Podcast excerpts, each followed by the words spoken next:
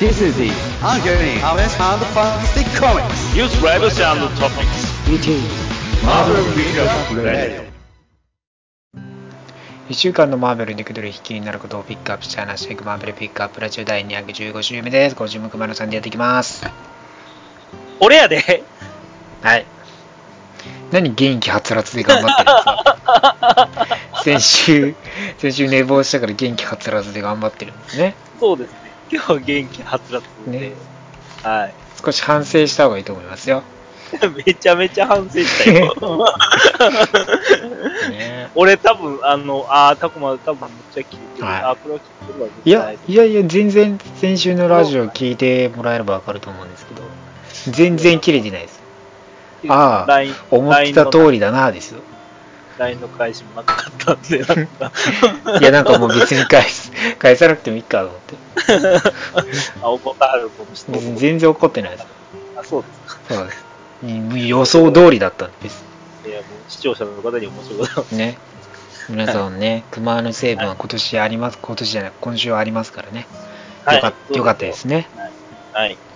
まあ、いやっぱりね、今週はパニチャーシーズン2が配信されたというところでね、えーネタバレ感想をやっていきますんで、まだ見てない方はね、はい見てから聞いていただければなと思います。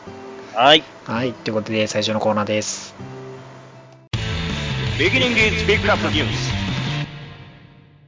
さあ、今週のピックアップニュース、まずはですね、なんと、マーベル作品がアカデミー賞にノミネートされております。ですよ。まあ、まずは、まずはね、えー映画アベンジャーズ・インフィニティ・ウォーがアカデミー賞視覚効果賞にノミネートですよ。はい。ね、まあ、ビジュアルエフェクト系のね、まあ、あの CG 関係のとかね、まあそういう部分もですよね、やっぱね、あれだけの、まあ、超大作としてね、いろいろ CD 視覚効果ね、使ってますから、かなりやっぱすご,、はいすごい映像美でしたからね。うんうん。はい。で、やっぱね、えーアニメ映画賞といえば、映画スパイダーマン、スパイダーバース。ね、今年のアニメ映画としてはかなりね、話題をさらっております。このスパイダーマン、スパイダーバースもアカデミー賞ノミネートというところです。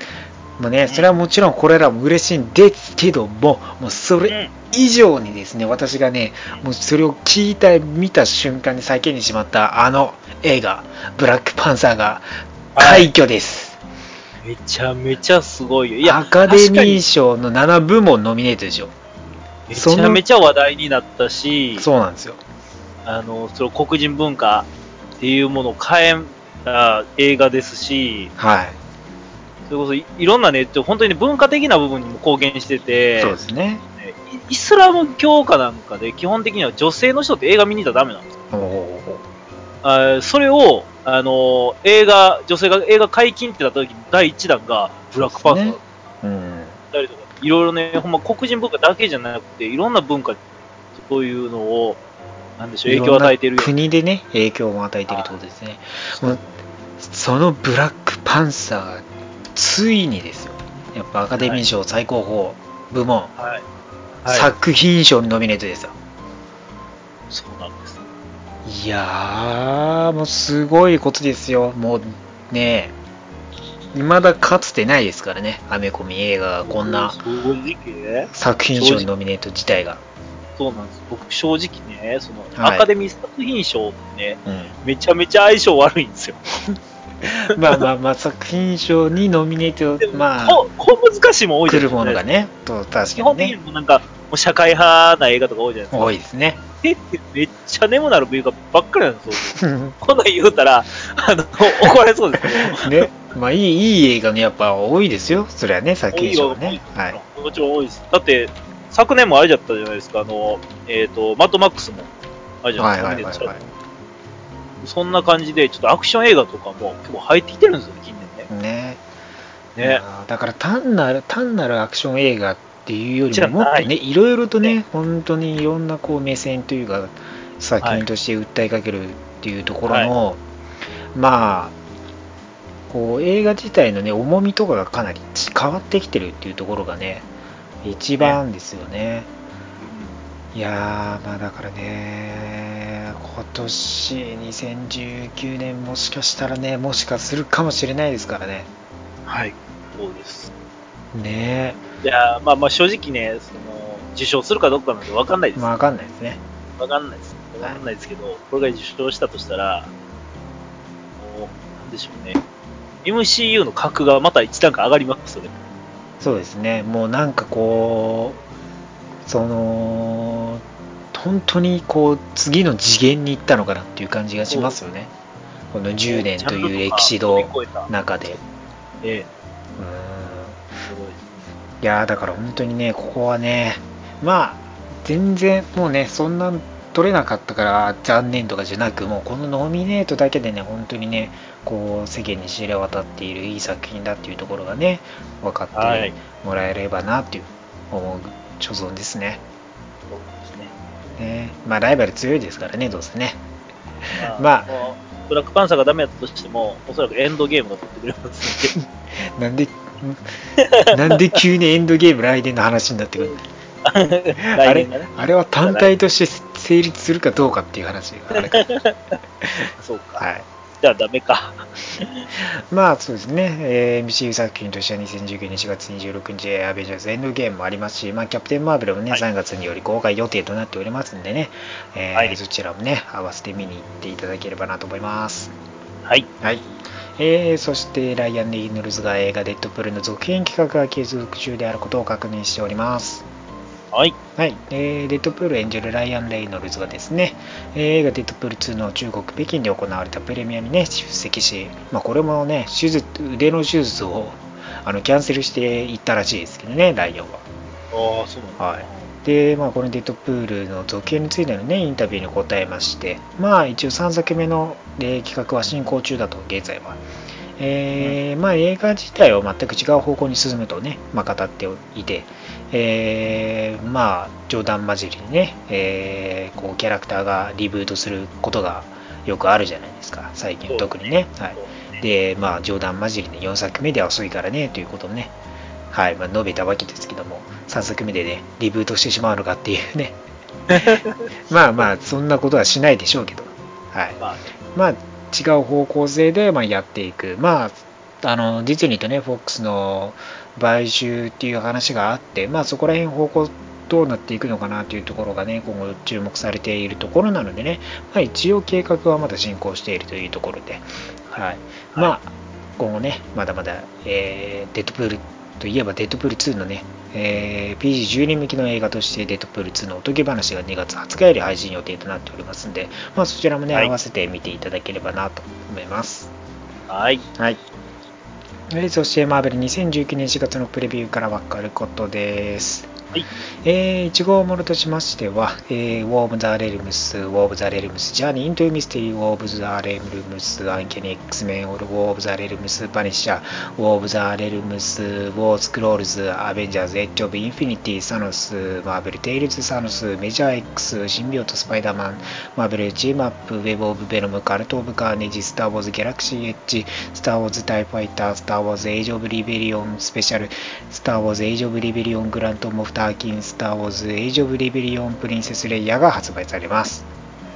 はい。えーまあ、はいうんまあ、ウォーブ・レルムスに関してはね、えー4月より開始されるというところで、まあ、地球へ侵攻するマレックスとの戦いが描かれるんですけども、まあ、2号では地球が圧倒されて、ヒーローが倒されるよと予告されていると、まあ、はい。一度負けで立ち上がるのが常というところですかね。はい。まあ、これらのね、えー先ほども紹介しましたけども、まあ、ウォーム・ザ・レルムスのミニシリーズとして単位発売され、まあ、それ以外でもね、えーオンゴイングシリーズからも単位してくるわけですけども、えーまあ、そうですね、今回としては、えーパニッシャーとアンキャニ X メンがね、えーミニシリーズタイトルとして発売されるわけですね。で、パニッシャーのライターのジェリー・ダガンとアーティストのマルセロ・ペレイラによって描かれ、ニューヨークに侵攻してきたマレキズのモンスターにニューヨークのモンスターであるパニッシャーが対処するよと。ニューヨークのモンスターパはいニッシャー。面白いな。ねはい、で、アンケニー X メンの方はライターのマシュー・ロンゼパークとアーティストのペレペレスによって描かれですね、あーまあ、ウエストチェスターにね、現れたマレキスの軍隊にダリムーンスターを筆頭とした X メンたちが対処してくるよと。まあ、あのね、えー北欧というか、まあ、アスガードともね、関わりが結構まあまああるダニがね、はい、中心となって活躍していくよと。はいで、えー、そう12号からですね、えーまた退院しまして、マレキスによって、えーニューヨークに侵攻するフロストジャイアントですけども、そんな中で、ロキとローフェイが親子の充実した時間を過ごすよと。はい、地球侵攻の最中にこの親子は2人でなんかね信仰を深めるようです、まあ、この2う。この人親子のツーショットって地味にあんま見たことないかもしれない。まああんま仲良くしないんでね多分殴り合いでしょうね 基本仲良くはしないんでねはい。はいえーそしてアスガーディアン・オブ・ザ・ギャラクシーも8号でね、えー、タイインしてきまして、まあ、テンレルムズの、えー戦いにね、えーマレキスの地球侵攻が始まって、えーまあ、そんな中でね、このアスガーディアンズも、えー救援に駆けつけるよというところですね。はい。で、マーベルが新たなオンゴーイングシリーズとして発表しております、マーベルチームアップですね、が復活すると、まあ、ヒーロー同士のね、共闘を描くシリーズになりますけども、えーライターのイブ・ユーイングとですね、アーティストのジョイ・バスケスによって描かれ、まあ、最初のストーリーは、えーミズ・マーベルとスパイダーマンのチームアップが描かれるよと。はい。はい、で、まあ、2人はエンパイアステート大学で起きた科学実験の、ね、失敗を調査するために協力していくよというところですね。はい。まあ、この2人はね、えーある意味では共通点が多いところであって、えーまあ、両方とも地元のヒーローでね、国に根ざした、まあ、人たちなんですけども、まあ、こうね、地元密着型ヒーローとして、で、ピーターは特にね、昔はカマレにね、よく似てて、で、今となってはね、もういろんな経験をしてきた、成長した男だというところで、まあ、彼女よりもね、ちょっとリードして、大人なね、頭脳を生かしていくような形になっていくというところですね。はい。まあ、先輩のティーンエイジャーヒーローとしてね、こう、カマラちゃんを先導していくと、まあ、協力していく形になるよというところですね。で、えーあとメジャー X がですね、あーなんと、デッドプールやね、ケーブルを生み出した、あの、ローブライフィールドによって、新たなキャラクターメジャー X が、はい、やってくるよというところですね。まあ、その名の通り、X メン系のね、キャラクターいろいろ詰め込んだようなキャラで、えー全6号のミリシリーズになってですね、えーエクシステンスと呼ばれる、まあ、平和と調和を得た、ね、ミュータントの理想郷の、えー出身者となってですね、まあ、ここら辺の理想郷の悲劇が起きたりして、まあ、マーベルユニバースをね、旅することになるんですけども、まあ、いなんかね、望んだ場所にはたどり着けずに、最初の号だと1991年とか、まあ、この6号、最後まで、最後ストーリーのね、終わりまでには現代のマーベルユニバースに到着しますよと。まあはいなぜ90年代かといえばね、もう、ロブ・ライフィールドが大活躍したね、あのコスチューム、派手なコスチュームに混ざるための、あのメジャー X の見た目が合うんじゃないかって感じがありますけどね。ある意味そこにこう、登場して、いろいろと巻き起こしていく形でしょうけど、まあ、このキャラクターが、まあ、新たなキャラクターとしてね、登場してきますけども、なまあ、見た目的にね、ほんといろんなキャラクター、X メン系のキャラクター足した感じなんで、まあ、詳細がまだね、中身がよくわかんないですけどもね、まあこまあ、いつポーチが追加されていくのかっていうところがね、はい、注目して、はいどんどん、どんどん増えていく。ね、5を重ねるごとにポーチだらけになっていく可能性がありますよね。頭にポーチつけ出したら終わりやけど。本当です。はい。まあメジャー X もね、4月より発売予定なんでね、読んでみてください。はい。えー、で、さらにミニシリーズ、スパイダーマン、えーシンビオートスパイダーマンですね。えーはいまあ、ライターのピーター・デイビッドとアーティストのグレッグ・ランデルによって描かれるんですけども、まあ、このシンビオートが規制されたブラックコスチューム時代のスパイダーマンを描きまして、まあえーこの時代のね、明かされて、まあ、ここからね、新たにこう明かしていくようなストーリーが描かれていくというところで、まあ、最初の号では戦う、この時期には戦ってなかった、戦ったことがないヴィーランのミステリオと戦う。のを描いていくっていう感じですね。はい。まあ、だからこのブラックコスチューム、神病とに規制されていった時代のね、スパイダーマンをより深く掘り下げていって、まあ、そこで見たことがないヴィランとの対決をね、描いていくという形になるわけですね。まあ、えーブラックコスチュームはアメージング・スパイダーマン252号で初登場してね、えーまあ、シークレット・ウォーズでその入手した経緯が描かれ、で、っていう話があるんでね、まあ、そこら辺も読んでおくといろいろ楽しめるんじゃないのかなというところですね。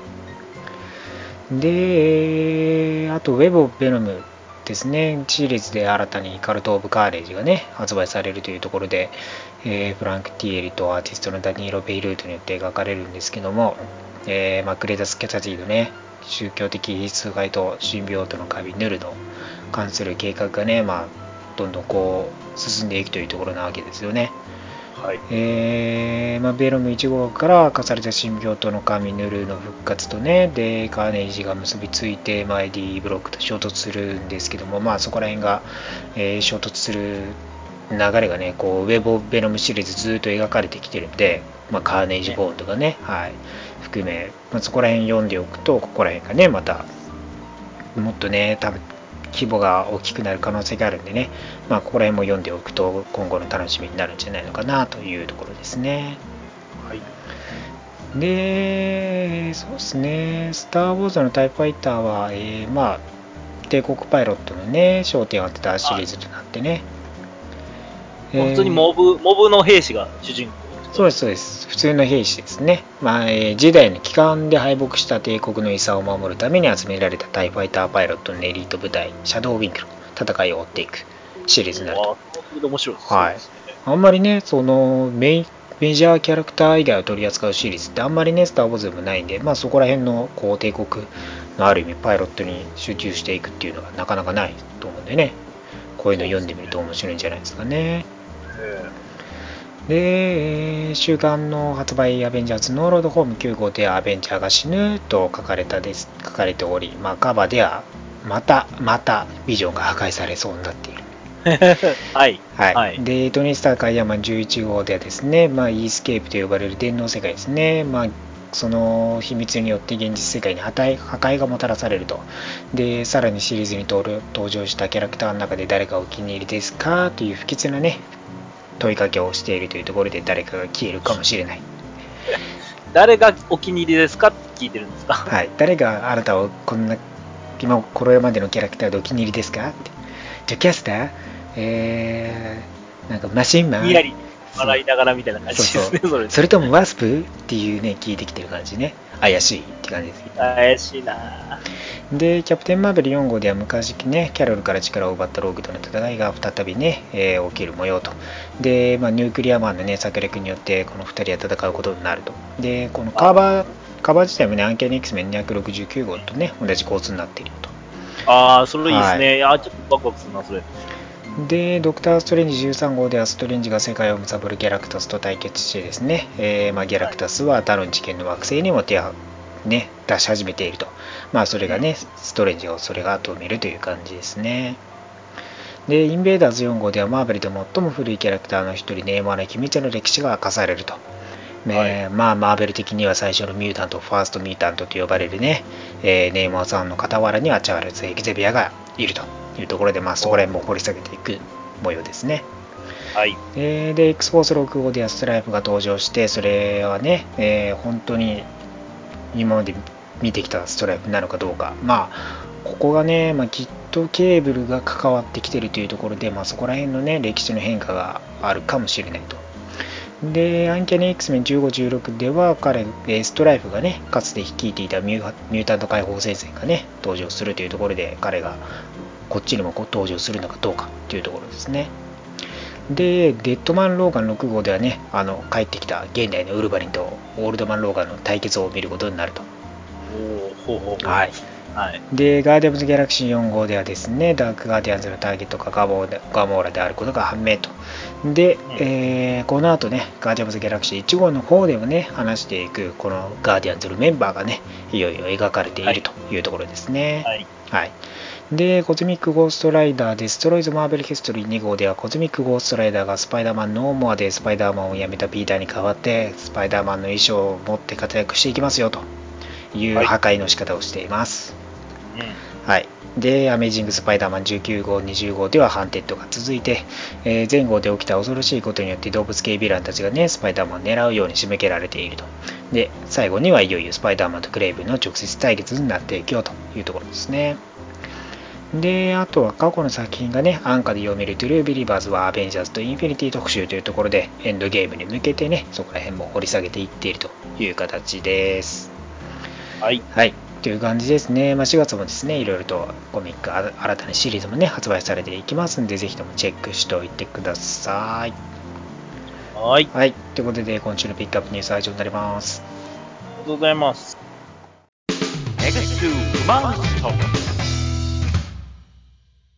さあ、今週のクマの気になるトピックさん何でしょうか？はい、今週はですね、はいまあ、もう、あれですよ。何ですか、まあ、今更ですけれども、もう、MCU ももう10年経ってるわけですよ。立ってますね。はい。で、作品もね、たくさん、うん作品出てます。えっと、今まで18作品ですか？いや、もっと全然 21? ん ?20 日になってる違う、20で、キャロル、キャプテン・マーベルが 21?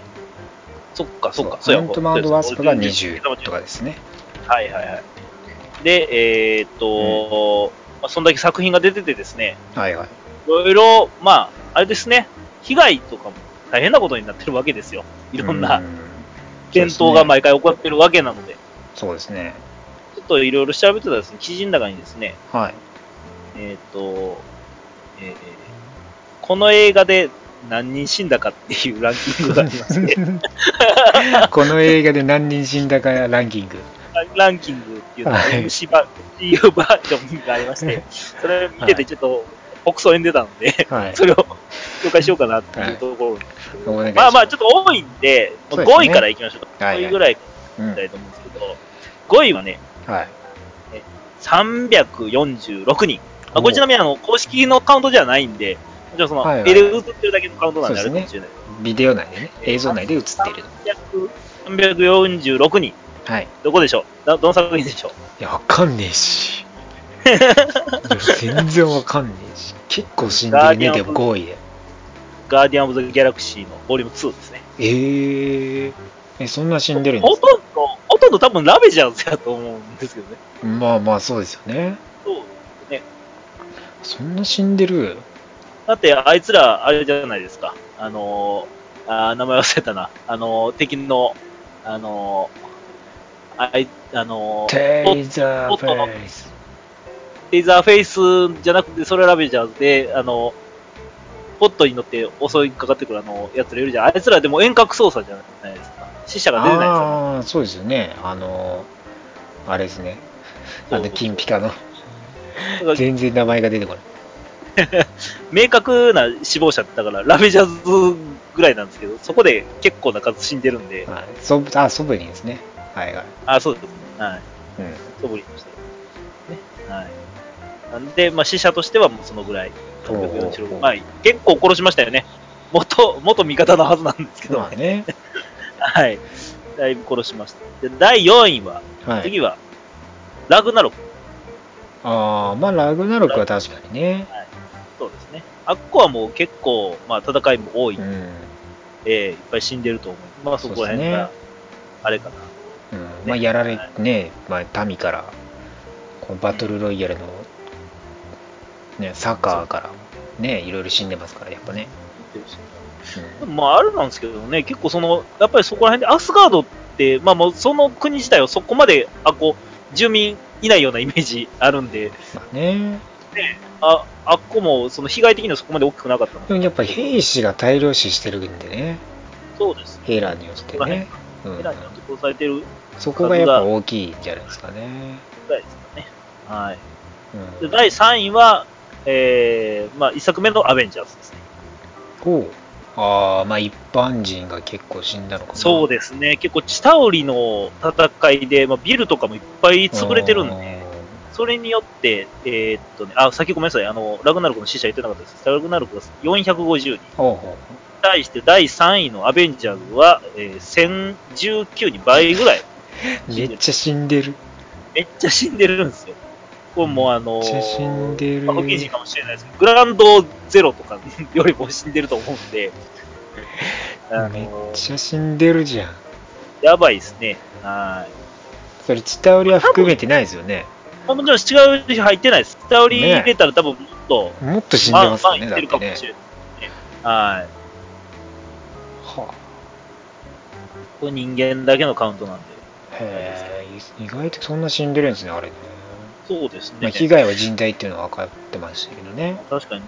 あの戦いは後から他のね、作品とか、それこそラ、えっ、と、あれじゃないですネットフリックスの作品とかでもね言われてるぐらい。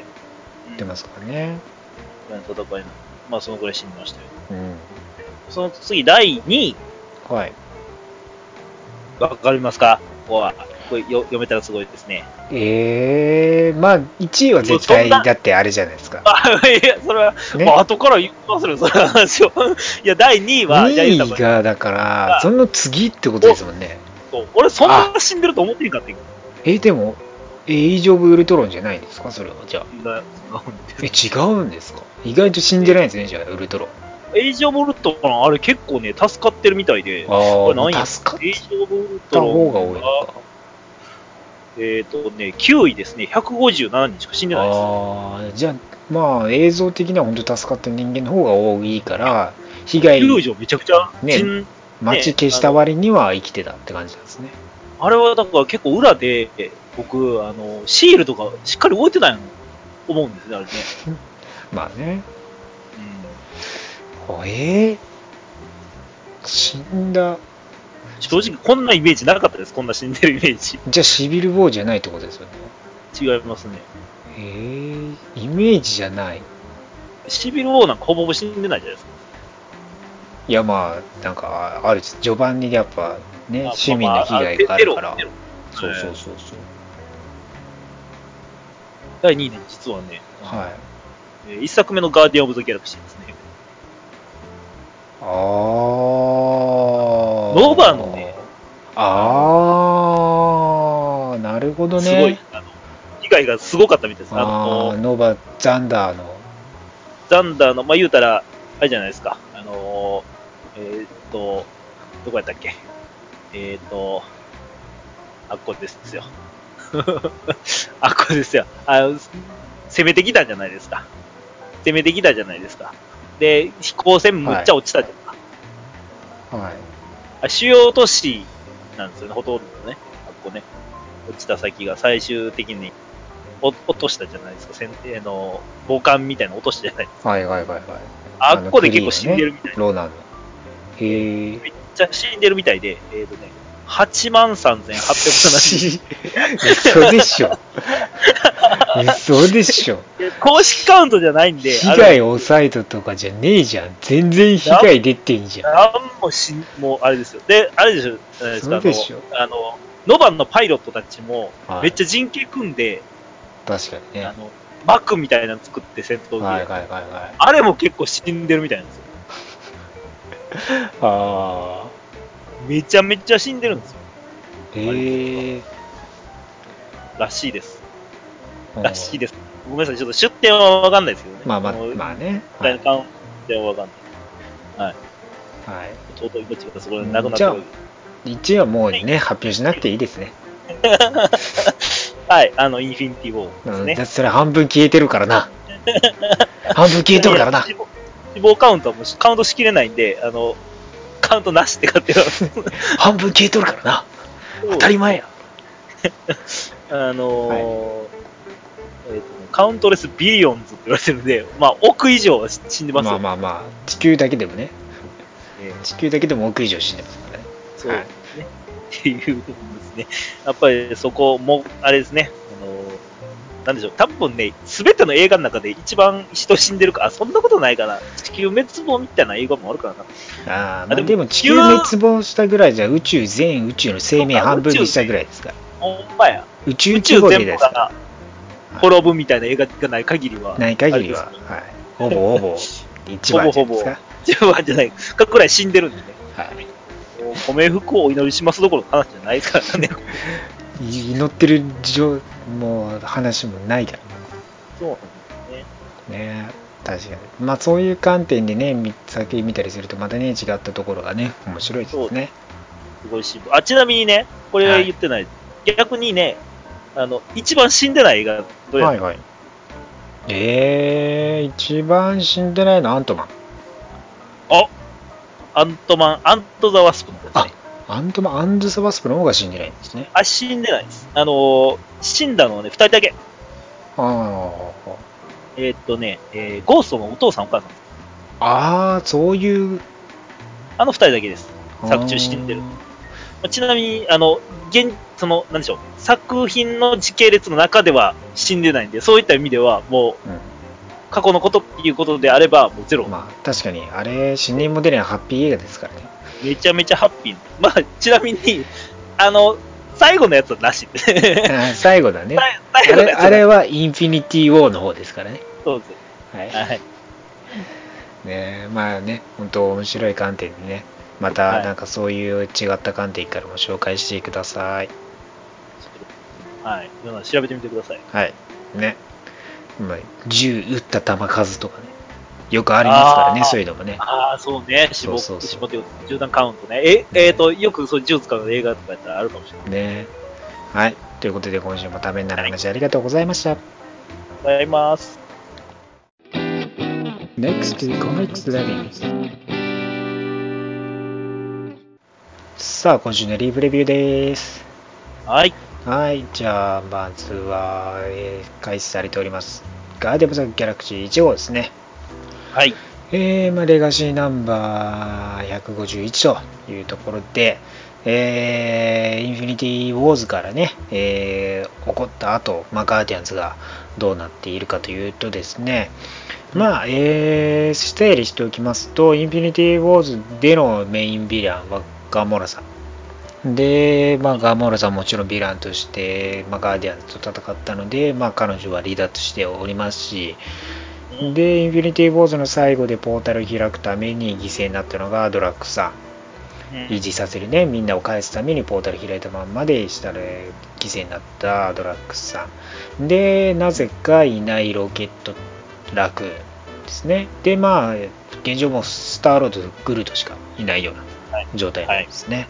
で、まあ、ロケットは一応、アベンジャーズノーロードホーム、まあ、週間発売されるね、アベンジャーズノーロードホームの方で登場するっていうことが、えーアナウンスされているので、まあ、なぜか彼はそっち側にいるよというところですね。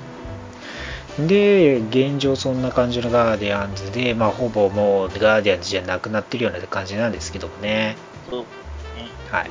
で、まあ、インフィニティ・ウォーズの最初のプライムの方で、まあ、サノスがね、えーガモーラによって、このレクイエムとなったね、ガモーラに殺されてしまい、で、いよいよ、まあ、ね、宇宙的に脅威、サノスがね、死んだというところで、まあ、兄エロスがですね、えーまあ、この宇宙中のね、まあ、コズミックキャラクターたちを招集したというところですね。はいで、まあ、このサノス、死んだサノスの、えー遺言をですね、えー見せると。はい。なんとこのサノスさんですね、死んでもなお宇宙に混沌をね、まき散らすというところで、なんとこのサノスさん、自分が死んだら、えーこの世界の誰かにその自分の意思を投影すると、アップロードする。ははいい。そして、また新たなサノスがね、誕生するということを、はい、メッセージで皆さんにお伝え、律儀にしてくださいましたよと。うん。はい。ね。もうみんな疑心暗鬼にさせるための策略じゃないかって感じですけどね。まあ、俺によって、まあ、エロスはね、なぜ彼らを集めたかというと、まあ、この脅威でね、まあ、新たなサノスが誕生の脅威に対処するために彼らにね、えーその人物を見つけ出してほしいと。で、うんその人物をね、まあ、殺さなきゃならないわけですけどもね、結局ね。で、まあ、ガーディアンズは今どうしてるのっていうところにね、はい。で、えー今、このね、2人のガーディアンズ、スターロードさんもい、あのね、飲んだくれです。そうなんですよ。二人ともね、もうね、やさぐれてるんですよ。ね、飲んだくれで、もうね、グルートは、なんなんすかね、これ、パンクファッションになってるんですかね。スパイダーパンクみたいな髪型になっねてますから。髪型、パンク系ファッション、トゲトゲしくなって、今、喋れるようになってますけどね。はいで、まあ、ノーウェアが消えちゃってるんですよね。で、うんどっかに行ってしまっていると。おっと、っていう感じで、まあね、この集会に行って、さなかですね。まあ、えーエロスの、えー一応、この目標としてはですね、まあ一番候補的にありえそうなのがガモーラというところで、まあレクイエムがし、レクイエムになってるんでね、まあこのガモーラを殺さなければならないみたいなね、感じになっているというような状況ですよね。はい。で、まあ、この会議中ですね、えー、なんと、ノーウェアがですね、このサンクチュアリにね、突っ込んできて、ね、攻撃されてしまうと。はい、まあそこにね、えー攻撃した人物といえば、もちろんサノスの部下、ブラックオーダー。はいって。いうところなわけですよね。まあ、ブラックオーダーがサノスの一体をね、取り返そうと、えー現れてきたよというところでですね。で、まあ、ここにね、集まっていたヒーロー、まあ、コズミック系のやるキャラクターたちとね、戦っていると。はい、まあ、一方、スターローダーね、あの、ノバに協力して、なんか、ね、えーなノノバと協力関係になってるんですけど、まあ、このね、ブラックオーダーとの戦いの中でね、なんかこう、空間にね、大きなブラックホールみたいなね、まあ、重力場を発生させるね、爆弾を使ってですね、まあ、いろんな、こう、キャラクターが吸い込まれてしまうと。で、サノスの遺体もね、えーブラックオーダーに取られてしまうと。はい。で、えーはい。で、まあ、ベータレイビルとね、えーコズミックゴーストライダーたち、えーあとフェレファラベルとね、ムーンドラゴンが吸い込まれてしまうと。はい。で、まあ、これをね、脱出するために、えーこのストーンブレイカーをですね、この16馬からな投げ出して、はい、で、まあ、サイトラックの骨で作ったこのコズミックゴーストライダーのチェーンをですね、まあ、それを巻きつけていて、で、はい。まあ、外からひ引っ張り出ようと、ストーンブレイカーに勢い使ってっていうんで、まあ、その投げ込んだ先にね、なんと偶然にもね、スターロードとね、グルートの船に直撃して、まあ、この2人に引っ張り出されて、一応ね、はい、この4人が助かったというような形ですね。めちゃめちゃ起点聞きますよね、でも、ここの攻撃ね。ねこの脱出方法ね、起点聞いてますよね、ストーンブレイカー。投げが投げ出し、それを引っ張ってね、アンカーみたいにして、引っ張って出てくるっていうね。で、まあね、でノバがね、襲撃かっつってね、あのーこの4人をね、逮捕しようとするんですけども、まあ、スターロードが彼らをかばってですね、俺の新たなクルーだってね、あのはいね、かっこつけるんですけども、コズミックゴーストライダーに、いやいやいやいやいやいや、ちょっと待って、ちょっと待って、違いますよ、みたいな感じでね、言われてますけどね。でも言ってないから、みたいなことちょ、待って待って、全然そんなことないんですけど、何勝手にメンバーにしてんのみたいな感じだったんですほんまや。けどね。まあ、このファイラベルとね、ムーンドラゴンはね、あのー正史世界じゃなくて別次元でね、登場してきたキャラクターなんでね、あのインフィニティカウントダウンの時に、まあ、別次元からこうリアリティストーンの影響でこう来たりして、なんかいつの間にか正世界に馴染んでる2人なんですけど、まあ、ファラベルは死んでるし、ムーンドラゴンも、ムーンドラゴンは死んでたのかな？死んでないはずなんですけどね。なんで、ムーンドラゴン2人、二人いることになるんですけど、まあ、そこら辺はどうなのかよくわかんないですけどね。なんかあったんちゃいます間に。なんかあったのかな？なさそうな気もするんですけどね。まあ、ファラベルは死んでるし、どう問題なしっていう感じなんですけどね。なんか、ままあ、なんか、知らんうちに復活してるという、要はある話なんで。ねまあ、別次元が別次元のキャラクターがいつの間にか普通の静止扱いみたいな感じになってますから、はい、まあそんな感じで新たなこの6人がね登場してくるとで4月のねこのカバーでもこの6人が描かれているよというところで、まあ、ガーモーラのね殺そうとするダークガーディアンズと戦っていくような流れになるのかなっていうところですね。でノーウェアでねブラックオーダーがこうサノスの遺体をもね、えー奪い来たわけですけども、まあ、首謀者、誰かというとですね、あの、ね、伏線がようやく回収されるというところで、ね、当事者はヘラさんでしたというところですね。はい。まあまあ、あの、アンワジー・ソーでね、あの、読んでない方は全然わかんないと思うんですけど、まあ、アンジェラにヘルをね、追い出されて、うんで、じゃあどうするっつって、まあ、サノスにね、アンワジー・ソーの最後にサノスについてチューしたんですよ。で、まあそこから全然伏線がね、そのままおさらばになっていたのが、今、ようやく、はい、回収されたよと。というような流れですね。はいはい。まあ、なんで、まあ、ヘラさんがね、サノス復活にまあ一役買うのかどうかっていう流れもね、ありますよっていうところですね。まあ、ダークガーディアンズもね、多分あの、まあ、コカ・モーラを狙ってっていうところでね、そのグラディエーターとかもなんか言われてましたからね、いろいろとね。そこら辺のキャラクターも戦いにくいんでしょうね。無慈悲な連中が。こう気になったのは、まあ、初め会合あったじゃないですか。はい。なんで、あれなんですか？あの、あいつ、は名前出てこない、もうボケ、ボケてるわ。えっ、と、あれです。えっ、と、あのアヒルです。あ、ハワーザダックですか？あハワード・タダックがなんで呼ばれたんですか？まあ一応宇宙系だからなんじゃないですかね。宇宙系、まあ宇宙系なんでしょうけど、あの、影響力ゼロなんですけど、この子。まあね。まあね、結局ね、サノスさんの狙いとして、なんで地球メンバー狙い、あの、こう呼ばれてないかっていうと、割とね、そのターゲットサノスが、こう、意思をアップロードしたかの感じのところで、まあ、地球のね、ヒーローたちがリストアップされてるんで、多分そういうのもあって、秘密裏にこう動こうとしてる感じなんでしょうね。で割と地球の人物にこう候補としておいろいろ出てるんでまあそこら辺が関係してる感じでしょうね。まあどうなるんですかね。まあ。なんやかんや。オリジナルの、オリジナルガーディアンズ最終的に戻ってくる気がするんですけど。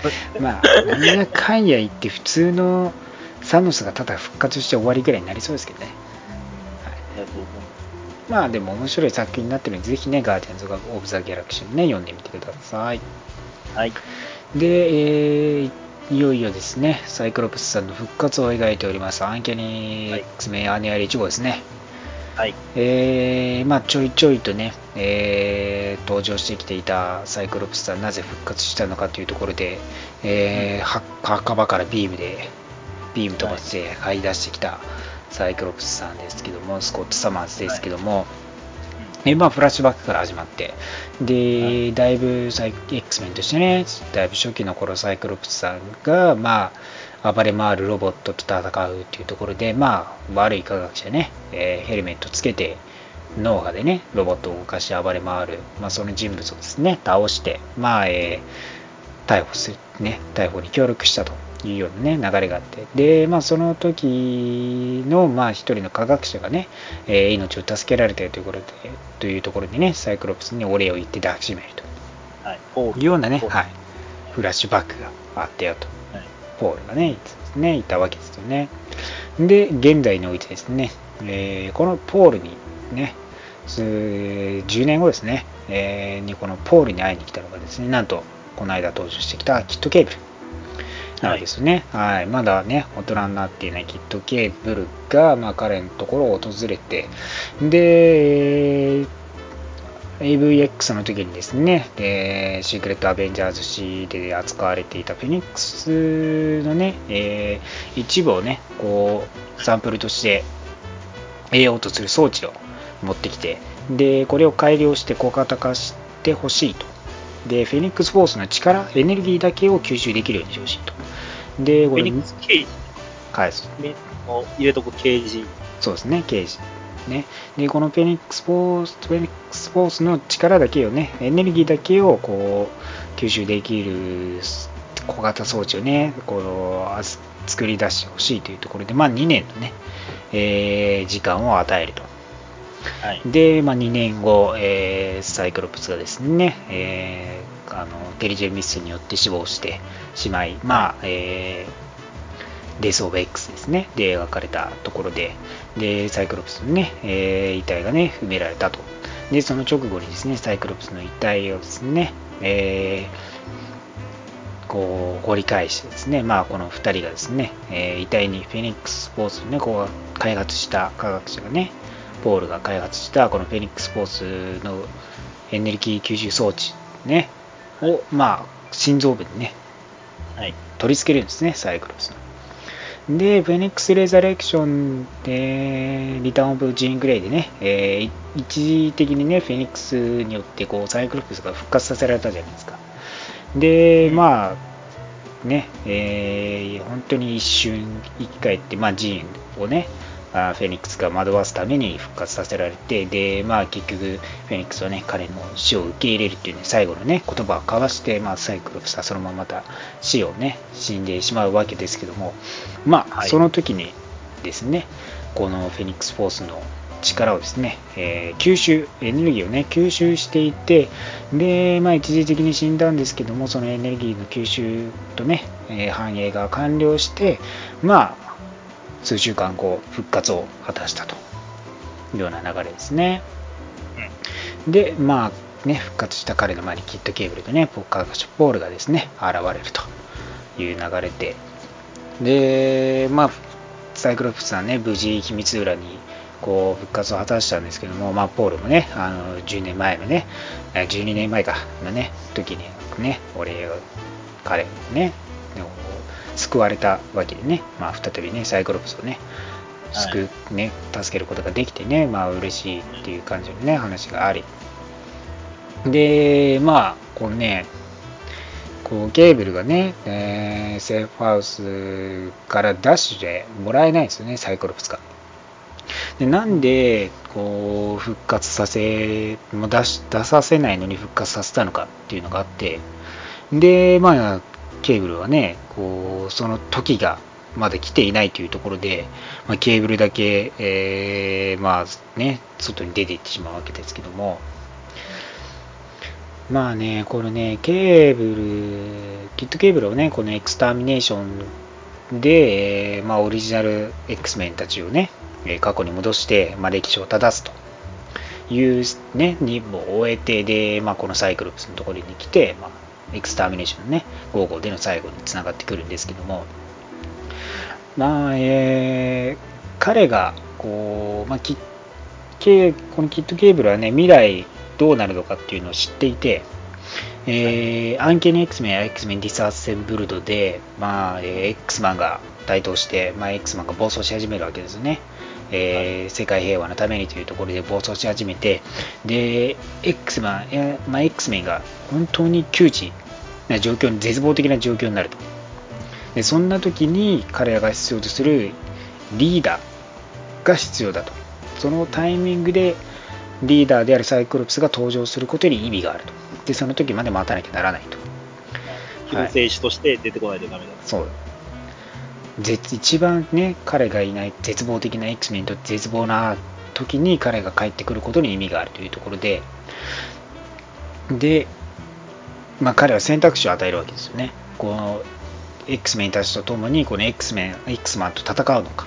それともこのね、えー、まあこの12年前10に、まあ、科学者がねこう暴れ回ってで助けたこのね自分の命も助けてくれた科学者がまたねそのね、檻から出てきて、またね、こうロボットたちをね、操って、はい、まあ、彼に襲撃してくるんですよ。で、サイクロプスが助けなければ彼は助からないと。じゃあ、その X メンと共に戦って自身も消えるのか、それとも、まあ、科学者を救って X メンをね、まあ、見捨てるではないですけど、そのままにね、流れに任せて、まあ、サイクロプスは科学者を助けに行くのかという選択肢を与える。ね、で、まあ、このポールっていう科学者もね、もう、こう、家族がいる中でですね、えー、襲われるわけですよ。で、まあね、また、この12年前と同じようにですね、この、ね、変、もう、悪人科学者を倒す人物がね、サイクロプスだというところで、はい、まあ、結局科学者をね、取るわけですよ。自分の命を救ってくれたね。で、まあ、ケーブルのね、運命のこのね、こう流れを信じてこう突き進むわけですよね。で、まあ、このね、で科学者を助けたタイミングで結局 X マンがね、X メンを全員消してしまったというところで、まあ、前後のね、アンケネ X メン15につながってくるんですけども、で、まあ、こう X メンがいなくなったっていう流れで、まあ、彼らは生きていると、まあ、彼らをね X メンを探しに行くというところでこれサイクロプスがね再び立ち上がっていくという流れで、アンケニ X メン11号につながってそしてローガンと2人でまた X メンをね結成していく流れになるよというところなんですね。いやー、いかがでしたか？この復活劇。まあ、後付けで何でもやったっていう感じですけど。まあまあまあまあ、ね、うまくつなげられたんじゃないかなと思いますよ。まあまあそうですね。はい。うまくはいけたんかな。ははい。そんな、でも、そんな前から仕込まんでもええやろっていう話でしたけど。い。まあまあまあまあ、いろいろとね、こう、まあ、サイクロプスの関わりがあったストーリーをね、うまく活かして、こうね、復活させたっていう意味ではね、なかなか良かったんじゃないですかね。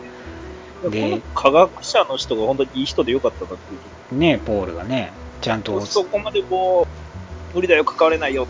無理無理、俺にはできないとか言ってね、うん投げられ、サジ投げられたら終わりですからね。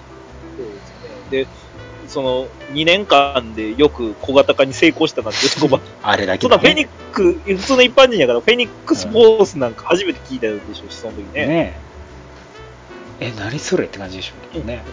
急にそれを小型化してくれって言われて、ねえいや、いや、みたいな話ね。自分の生活もあるしっていうの まあ優秀だったんじゃないですかね。ごい人ですね、この人。はい。まあね、そんな感じで、こう、サイカロプスのね、復活劇、まあなかなか面白い感じで復活、なんかね、描くことができたんじゃないかなっていうところもありますし、まあ、はいこういうね、えーサイクロプスのためのお膳立てのようなね、X メンディスアッセンブルドが行われたというところで、はい。まあ、ここから本当にまた案件に X メンがね、開始される感じがするなというところですね。まあ、この X メンディスアセンブルドに関しては完全にエイジオブ X マンのね、流れのためにあるみたいなところがあるんで、まあ、あとは本当にサイクロプスのお膳立てになるなるんですけどもね。まあ、直接、まあ、このね、別世界に多分飛ばされたっていうところで、エイジオブ X マン系のね、シリーズがいろいろミニシリーズ始まって、まあ、そこら辺のね、消えたキャラクターたちを描いていく。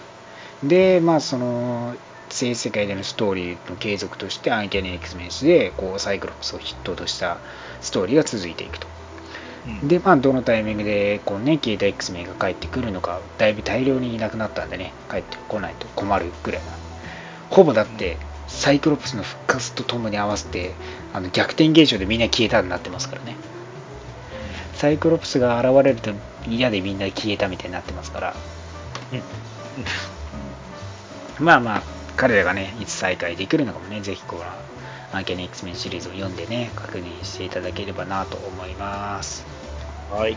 はい。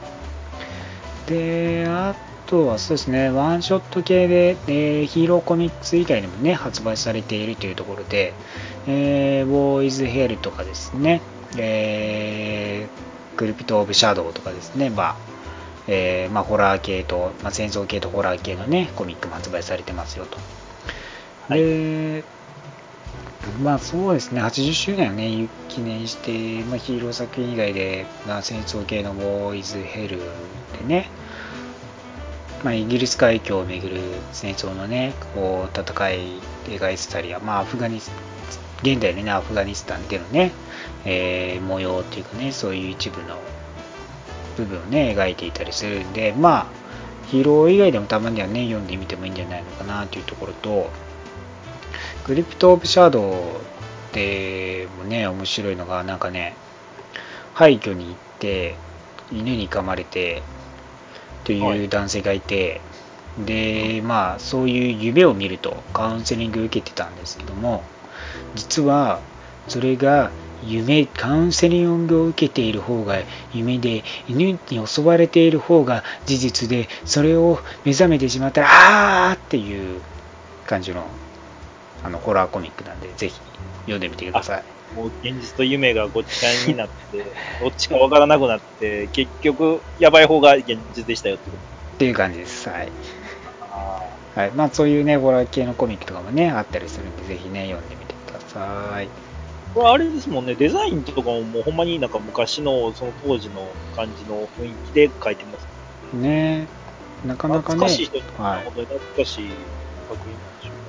ねほんとね、ヒーローものが今多いですからね、たまにはなんかね、違う雰囲気のね、コミック読んでみるのもね、味があって楽しいと思いますので、ぜひね。はい。まあ今週、あとありますかなんか。いや、僕もその2つだけなので。そんな感じですね。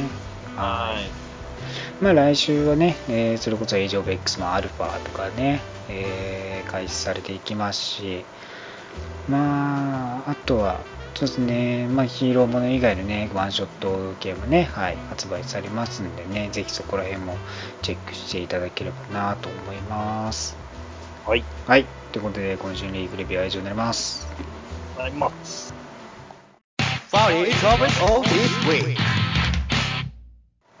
さあ、今週の話題はドラマパニッシャーシーズン2のネタバレ感想です。はーい。はい。えー、いよいよね、えー先週から金曜日からね、配信スタートされましたドラマパニッシャーシーズン2ですけども、いやー、パニッシャーはパニッシュしてましたね。パニッシュしてましたし、やっぱりなんか、なんでしょうね、その、うんフランクの考え方っていうのが、すごく反映してたというか、うん。あのーまあ、今どこまで話しているかわかんないですけれども、はい。そのことの始まり自体がもうフランクの入り方なんですよね。そうですね、確かにね。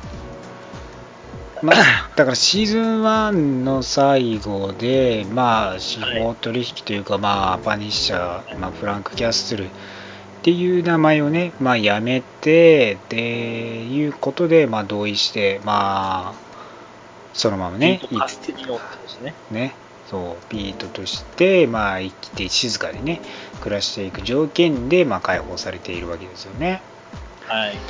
で、まあ、一人、放浪の旅を続けるフランクさんが、まあ、あるもう、ね、ある立ち寄った街で、街のバーでね、いい感じの女性とイチャイチャし始めて、そう。そう馬があってしまってね。ね、なんですけども、そのバーで、まあ、少女がね、えー襲われているところを目撃してしまって、はい、でまあパニッシャーが助けてこうねその襲われて襲ってきた連中から逃げる逃亡生活が始まるという感じなんですよね、よくありがちですよね。もうもその、なんでしょう、屈強な男と少女、逃走劇みたいなのは、はい。はい結構よくそう。ありますね。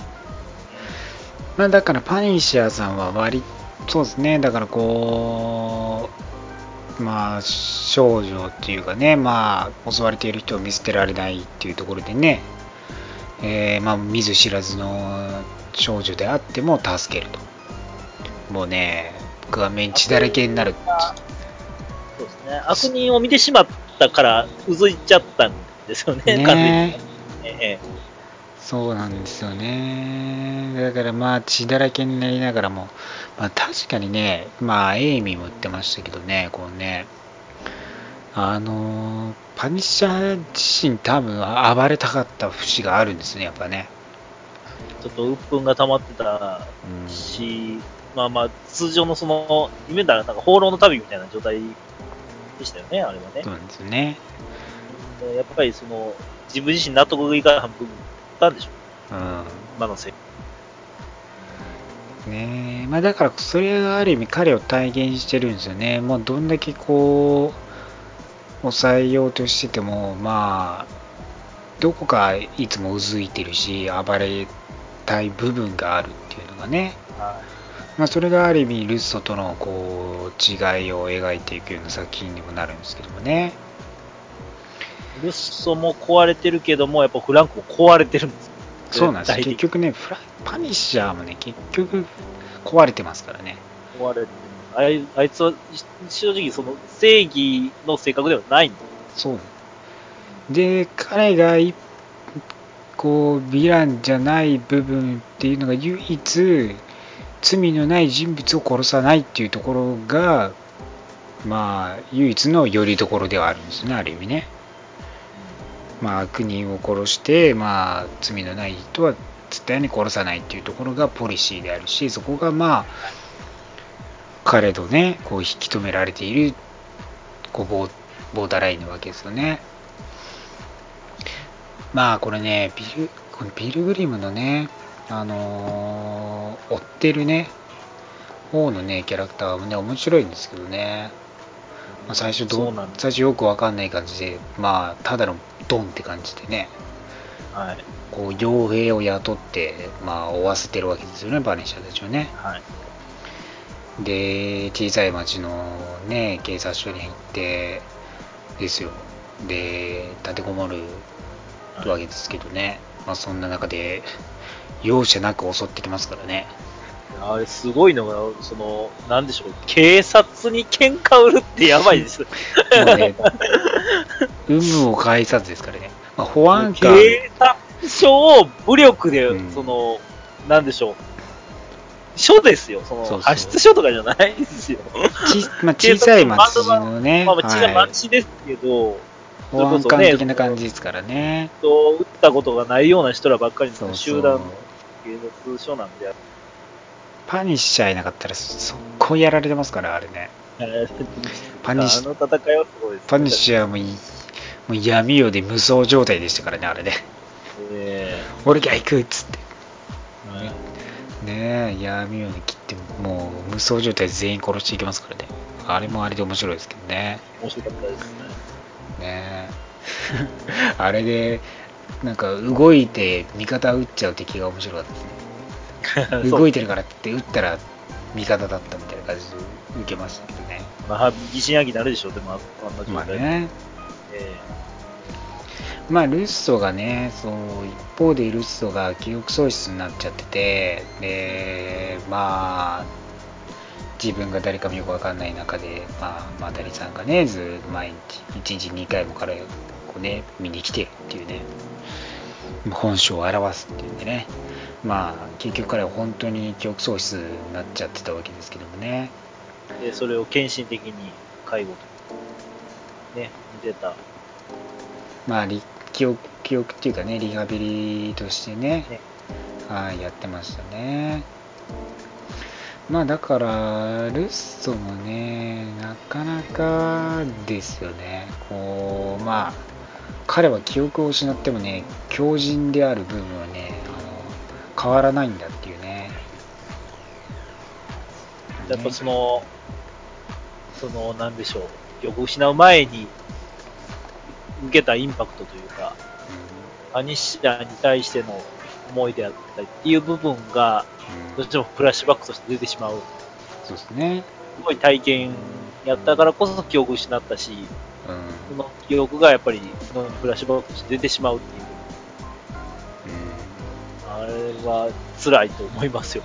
悪人ですけど辛いと思います、あれはまあね。、ある意味、すべてをこう持ってたのがすべて失ったんですよね。綺麗な顔も、金も、地位も、全部失ったわけですからね。自分のせいではあるんですけどね。で、記憶もね、失っちゃってるわけですからね。まあ、自業自得ですよ、完全に。でもまあ、記憶をなくした彼にとってはそんなことは関係ない感じなんですけどもね。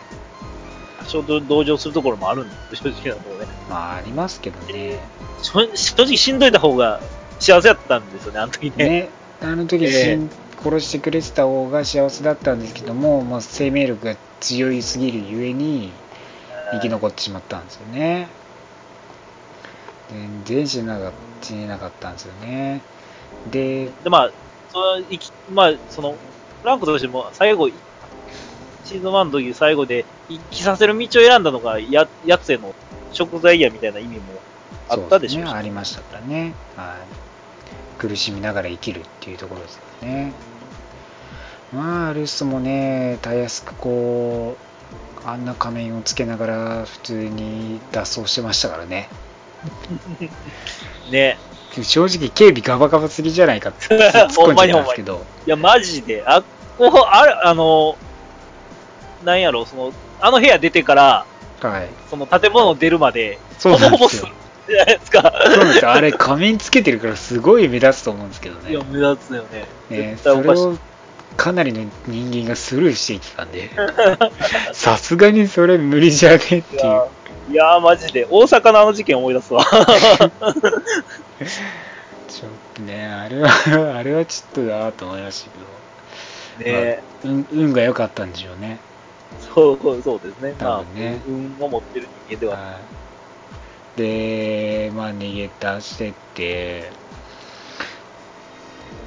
まあ、あルッソの方に関してはまあ結局彼は犯罪に走る中でまあ自分と似た境遇というかも元ねこう軍人の人たちを集めてまあ抑圧されてきたというかねまあこう溜まっているねこう恨みつらみというかこう日々の鬱憤が溜まっている人々を集めてまあそれを発散する意味でもね結構こう犯罪にまた走るっていう流れなんですけどもね。まあパニッやりシャー。方としては、やり方としてはシーズン1の時と同じね、だったな感じですよね、そうそう。まあ、だからある意味、その、すべて手に入れていた自分にまた戻りたいっていうのが、まあ、結局それを求めてるっていうところなんでしょうね。彼自身はね。まあ、一人で寂しいんですよね、結局ね。そうですね。うんで、まあ、パニッシャーの方は通常運転で、まあ、この少女ネイミをね、助ける過程の中で、まあ、こう襲われる中で、まあ、謎をね、解き明かしていこうとして、で、まあ、写真に載ってる、まあ、政治家のね、せいですよね、結局ね。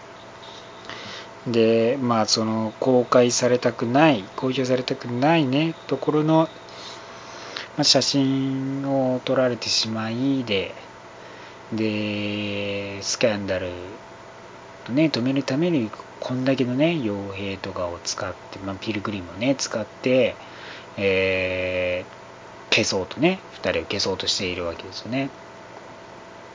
で、まあ、コミック的に、このピルグリムの、まあ、ベースとなったのが、メドナイトっていうキャラクターで、まあ、まあ、コミックでも設定はあんま変わんないですよね。この、はい、引退して、はい。はい、引退してて、まあ、傭兵やってたんですけど、引退してて、最終持ちで、で、まあ、これね、依頼されて、再びパニッシャーと戦わなきゃならなくなるというような流れのね、キャラクターで、まあ、ほぼ、ほぼほぼ名前が違うくらいでほとんど変わらないようなキャラクターなんですけども、いや、本当にピルグリムの存在ってすごくて、うん、これ、言うたら、まあ、あの、第3の主人公ですよね、この物語のね。そうね、そうですね、基本的にほぼそうですね。ね、苦しい場面も、お前にそれも、それこそ同情する部分っていうのもありつそうですね。つ、えーほぼほぼ序盤としても、うん、ね、フランクと関わることがないストーリーラインでそうなんですよね。踏んでるんですけれども、そう、妻がね、病気でね、ね死にそうになってるっていうのがあってね。まあ、ある意味ね、ピルグリム自身はこの家族を人質に取られてるんですよね、この政治家にね。で、まあ、彼のたためにね、こう動かなきゃならないっていうところがあってなんですけどもね。ただ、彼は彼で信仰心がすごく強い人間なので、はい今の戦いと、その自分の、その、なんでしょう、宗教心の信仰との葛藤がすごい生じているところが描かれてて、そうですね。そこがすごい良かったなとうん思いまし。彼ね、キャラクター性良かったと思うんですよ。たね。思う一方あのパニッシャーがこうルッソのあの脱走をしてからの、まあ、ストーリーがちょっとね、まあ、厳しいこと言うと雑すぎないかなっていうのがあって正直まあこの2つの動線がストーリーとしてあるじゃないですか。ルッソを追っているストーリー面とこのピルグリムが追ってくる逃走激動ストーリー面があるじゃないですか。はい。でパニッシャーが中央でいて、まあ、相互にね関わってくると。そのね2つのストーリーがね一切絡まないんですよね。うん、そうなんですよ。絡むはね、なんかこう相互でそう相場は全然関わってこないんで、そう相乗効果があるのかと思ったら一切関わらなくて驚いたんですけどまあだからピルグリムの確かにそのキャラクター性を確立する意味で、まあ、前半戦は特にもうパニッシャーと関わらない、まあ後半戦もほとんど関わらないんですけど正直言って。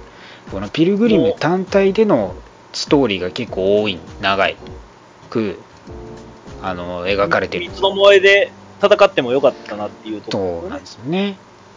でまあそういう意味ではピルグリムの確かにキャラクター性を確立できて確かに良かったんです。このそのキャラを知る上でとても良かったんです。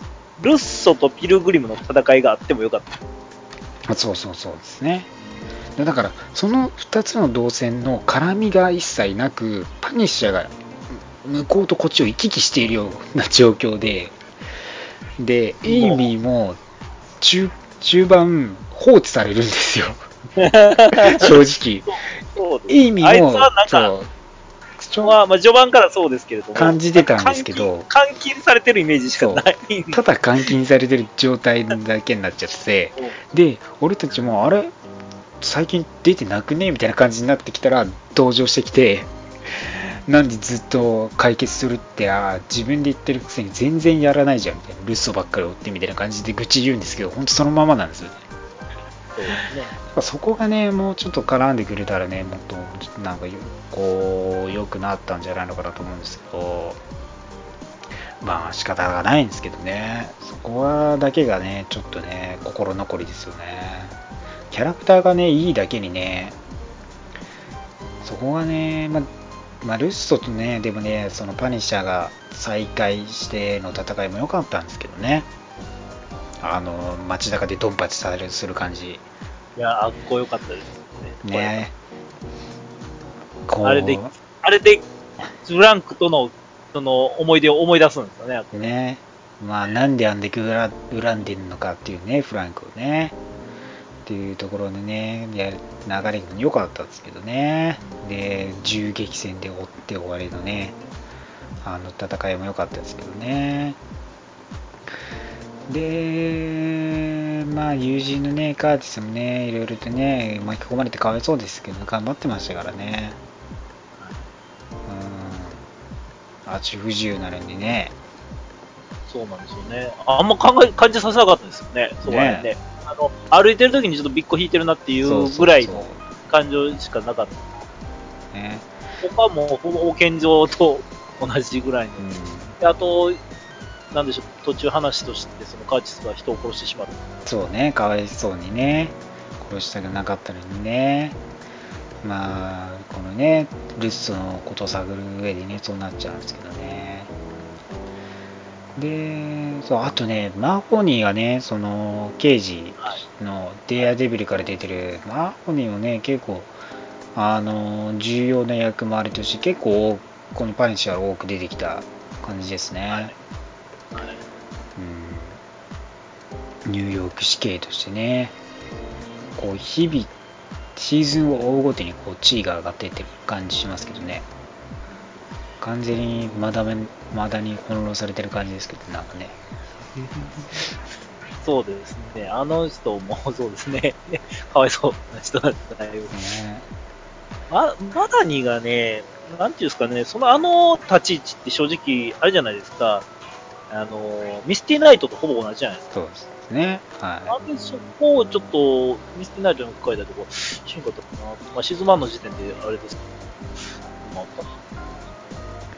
まあ、確かにね、このルな、なんですかね、この、ルッソがね、結局、何にしたかったのかよくわかんないですけどね、強強靭ゆえに、なんか、強靭まあ、暴れたいという気持ち暴れたいっていうねまあ再び自分を取り戻すための旅なんですね、あれはね。多分ね、で、取り戻すために仲間集めて、犯罪しようぜな感じなんでしょうけどね。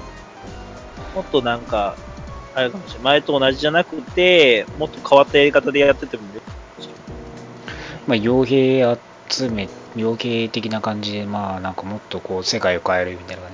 もっとこじらせて、一人で全部やってやるとか、もう表には出なくて自分、裏で全部犯すみたいなやつとかやったりするのも面白かった。ねまあ、だから、そういえば、カレン・ペイジもね、あの、ちゃんと登場してきてましたしね。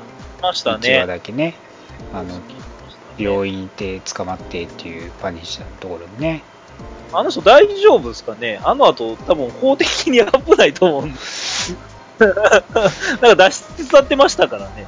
まあね、あのーマホニーなんで、まあ、なかったことにしてもらいましょうよ。えーどうなってるのか、あ気になる。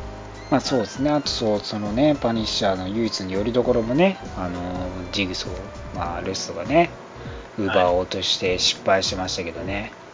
はい。ねえまあ結局ルストはほほぼマダリに致命傷を押されて最後、はいパニッシャーにねようやく殺された形でしたけどねそうですね。あのー、致命傷を負って、まあ、医者行ったじゃん。うんあの医者もひどいですけどね。あの、中途半端にして、ゴミ箱に捨てるっていう。ねあれもひどかったですけど。まあルストのね最後は悲惨なね終わり方をするっていうねまあ彼の行いの因果応報だっていうところなんですよねでしかも、ほ放置してもよかったぐらいの致命傷やのに、最後とどめを刺してる。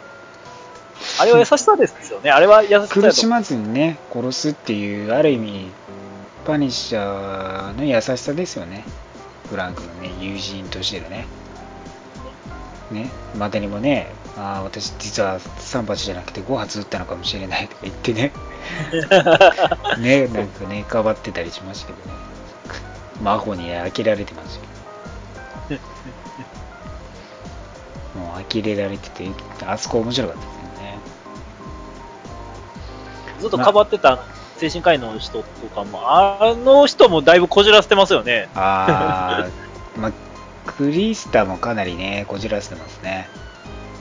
あの人も、まあ、精神科医になってますけど、あの人もね、だいぶこじらせて、確か精神科医ってなんか精神病むらしいですからね。に。ね、病むみたいで、だから自分の精神もこう、どうなってんのかなって知りたい部分もあって、多分なる人もいるんじゃないですかね。